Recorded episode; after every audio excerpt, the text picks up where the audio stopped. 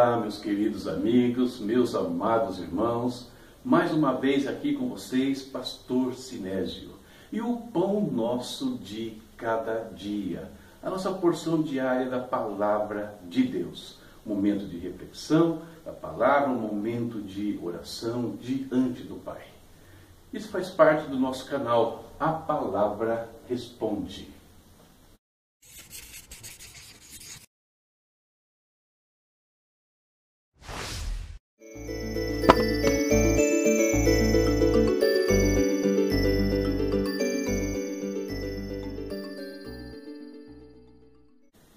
Estamos fazendo nossas meditações baseadas na nossa leitura bíblica anual.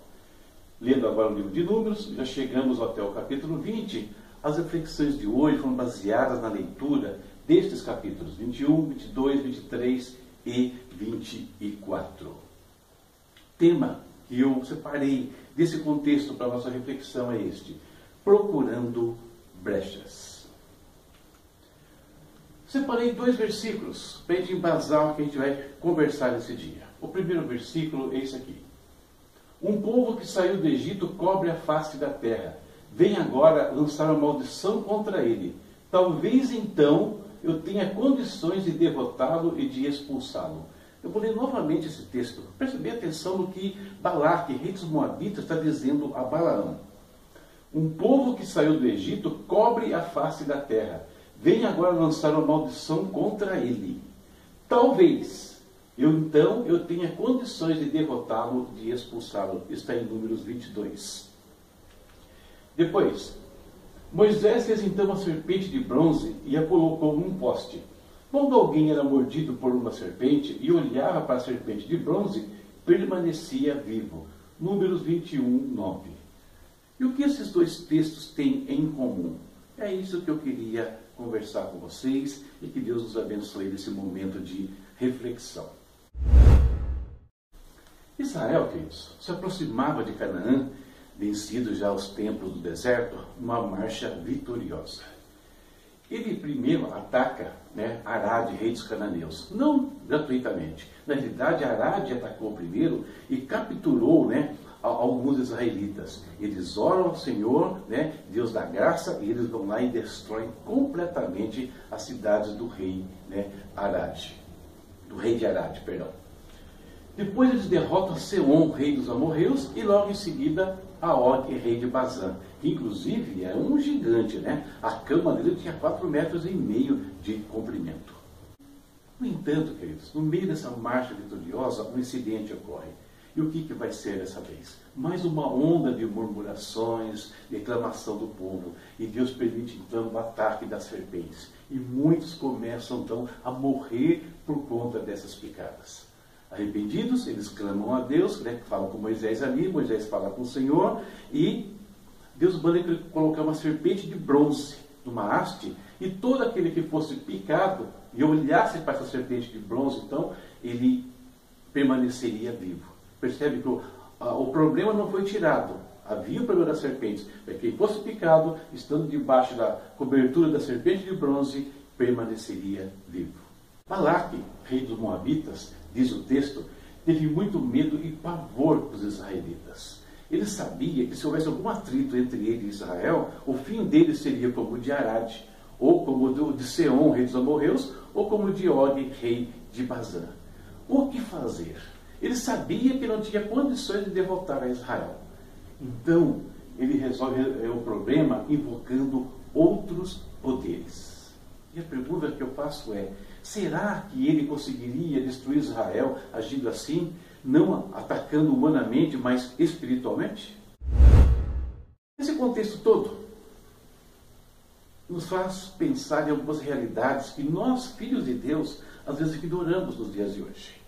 Que realidades seriam essas? Primeira, a nossa nova condição.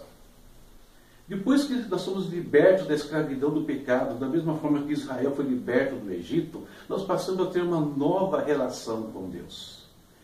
Deus estará conosco e nos dará vitória contra qualquer circunstância, não importa quem seja, não importa o tamanho, desde que nós preservemos a nossa aliança com Ele, busquemos a Ele diante dos confrontos. Outro ponto importante, querido, é que os nossos inimigos nos conhecem.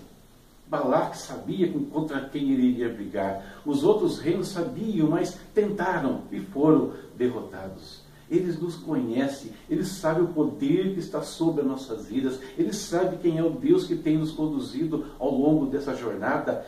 E eles temem a, a, cada vez mais à medida que nos aproximamos das nossas promessas. E por fim, eles sabem que não podem nos derrotar. Às vezes nós não sabemos, nós não temos consciência dessas coisas, mas os nossos inimigos, e principalmente o maior dos nossos inimigos, que é o diabo e Satanás, ele sabe que não pode nos derrotar. Não por nossa força, repito, mas por conta de quem está conosco. Lembra do que João falou? Maior é aquele que está conosco do que aquele que está no mundo. Essa é a nossa realidade. Então, Balaque, ele vai tentar invocar poderes. E o que, que ele faz, queridos? Ele vai trazer a Balaão. Hoje eu não vou falar sobre Balaão aqui, mas é um adivinho, um profeta, um homem meio esquisito ali, mas que fazia algumas coisas que davam resultado. E tanto dava resultado que era contratado para fazer esses encantamentos, essas maldições. E Balaque vai fazer isso. Ele traz Balaão e faz uma primeira tentativa. Olha o que diz. Na manhã seguinte, Balaque levou Balaão até o alto de Bamote Baal, de onde viu uma parte do povo. Ele faz uma primeira tentativa no lugar onde ele viu uma parte do povo ali para tentar acertar na sua maldição contra Israel. Não deu certo. Ele faz uma segunda tentativa. Balaque lhe disse: Venha comigo a outro lugar de onde você poderá vê-los. Você verá só uma parte, mas não todos eles. E dali amaldiçoe este povo para mim. Segunda tentativa. Também não deu certo. Terceira. Balaque disse a Balaão: Venha, deixe-me levá-lo a outro lugar. Talvez Deus se agrade que dali você os amaldiçoe para mim. Olha só. Ele vai procurando lugares, olhando para alguma uma parte do povo ali, procurando um grupo que ele possa atacar, onde ele precisa lançar alguma maldição. E todas as tentativas dele são frustradas. Isso me lembra a exortação do apóstolo Pedro. Pedro disse o seguinte: Sejam sóbrios e vigiem. O diabo, o inimigo de vocês, anda ao redor como leão, fugindo e procurando a quem possa devorar. Percebe a semelhança das duas situações? Entre aqui, é, Balaque promovia ali contra Israel, e o que acontece com a nossa vida espiritual hoje é muito parecido né, andando ao redor, procurando uma brecha, procurando um meio de atacar, de amaldiçoar, trazer maldição sobre as nossas vidas, como tentava ali trazer maldição sobre o povo de Israel. Israel, no primeiro instante, não caiu. Né? Eu não vou entrar no detalhe depois do que acontece com o povo, que Balaão faz. Mas no primeiro instante, tentativas frustradas. Cobertura espiritual. Por que Israel não caiu ali? Estavam sob a proteção de Deus. Da mesma forma que quando eles olharam para a serpente de bronze, temendo ali aquelas picadas, eles permaneciam vivos. E eles puderam permanecer firmes diante de Deus, diante dos seus inimigos, porque estão debaixo da cobertura do Senhor. E hoje, queridos, isso vale para nós. Enquanto nós estivermos olhando para Cristo, as nossas vidas estiverem diante do altar de Deus, nenhuma brecha, o inimigo não vai conseguir penetrar e nos atingir de maneira alguma. Mas nós temos que estar olhando para Cristo. Nossas vidas têm que estar centradas em Cristo.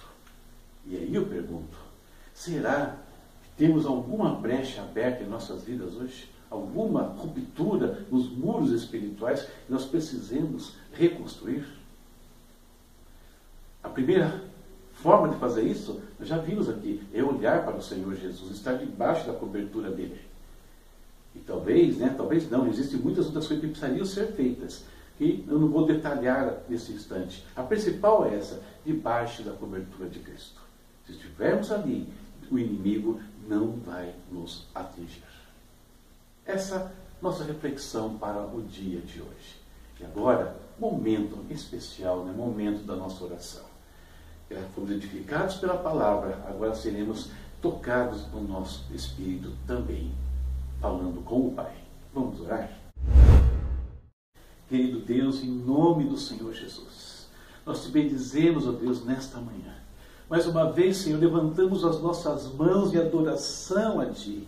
Pai, em gratidão pela vida que o Senhor nos concede, em gratidão, Senhor, pela proteção, pela Tua provisão, pelo Teu cuidado para conosco, meu Pai. E colocamos diante do Teu altar, Pai, as nossas vidas, as nossas casas, as nossas famílias, Pai.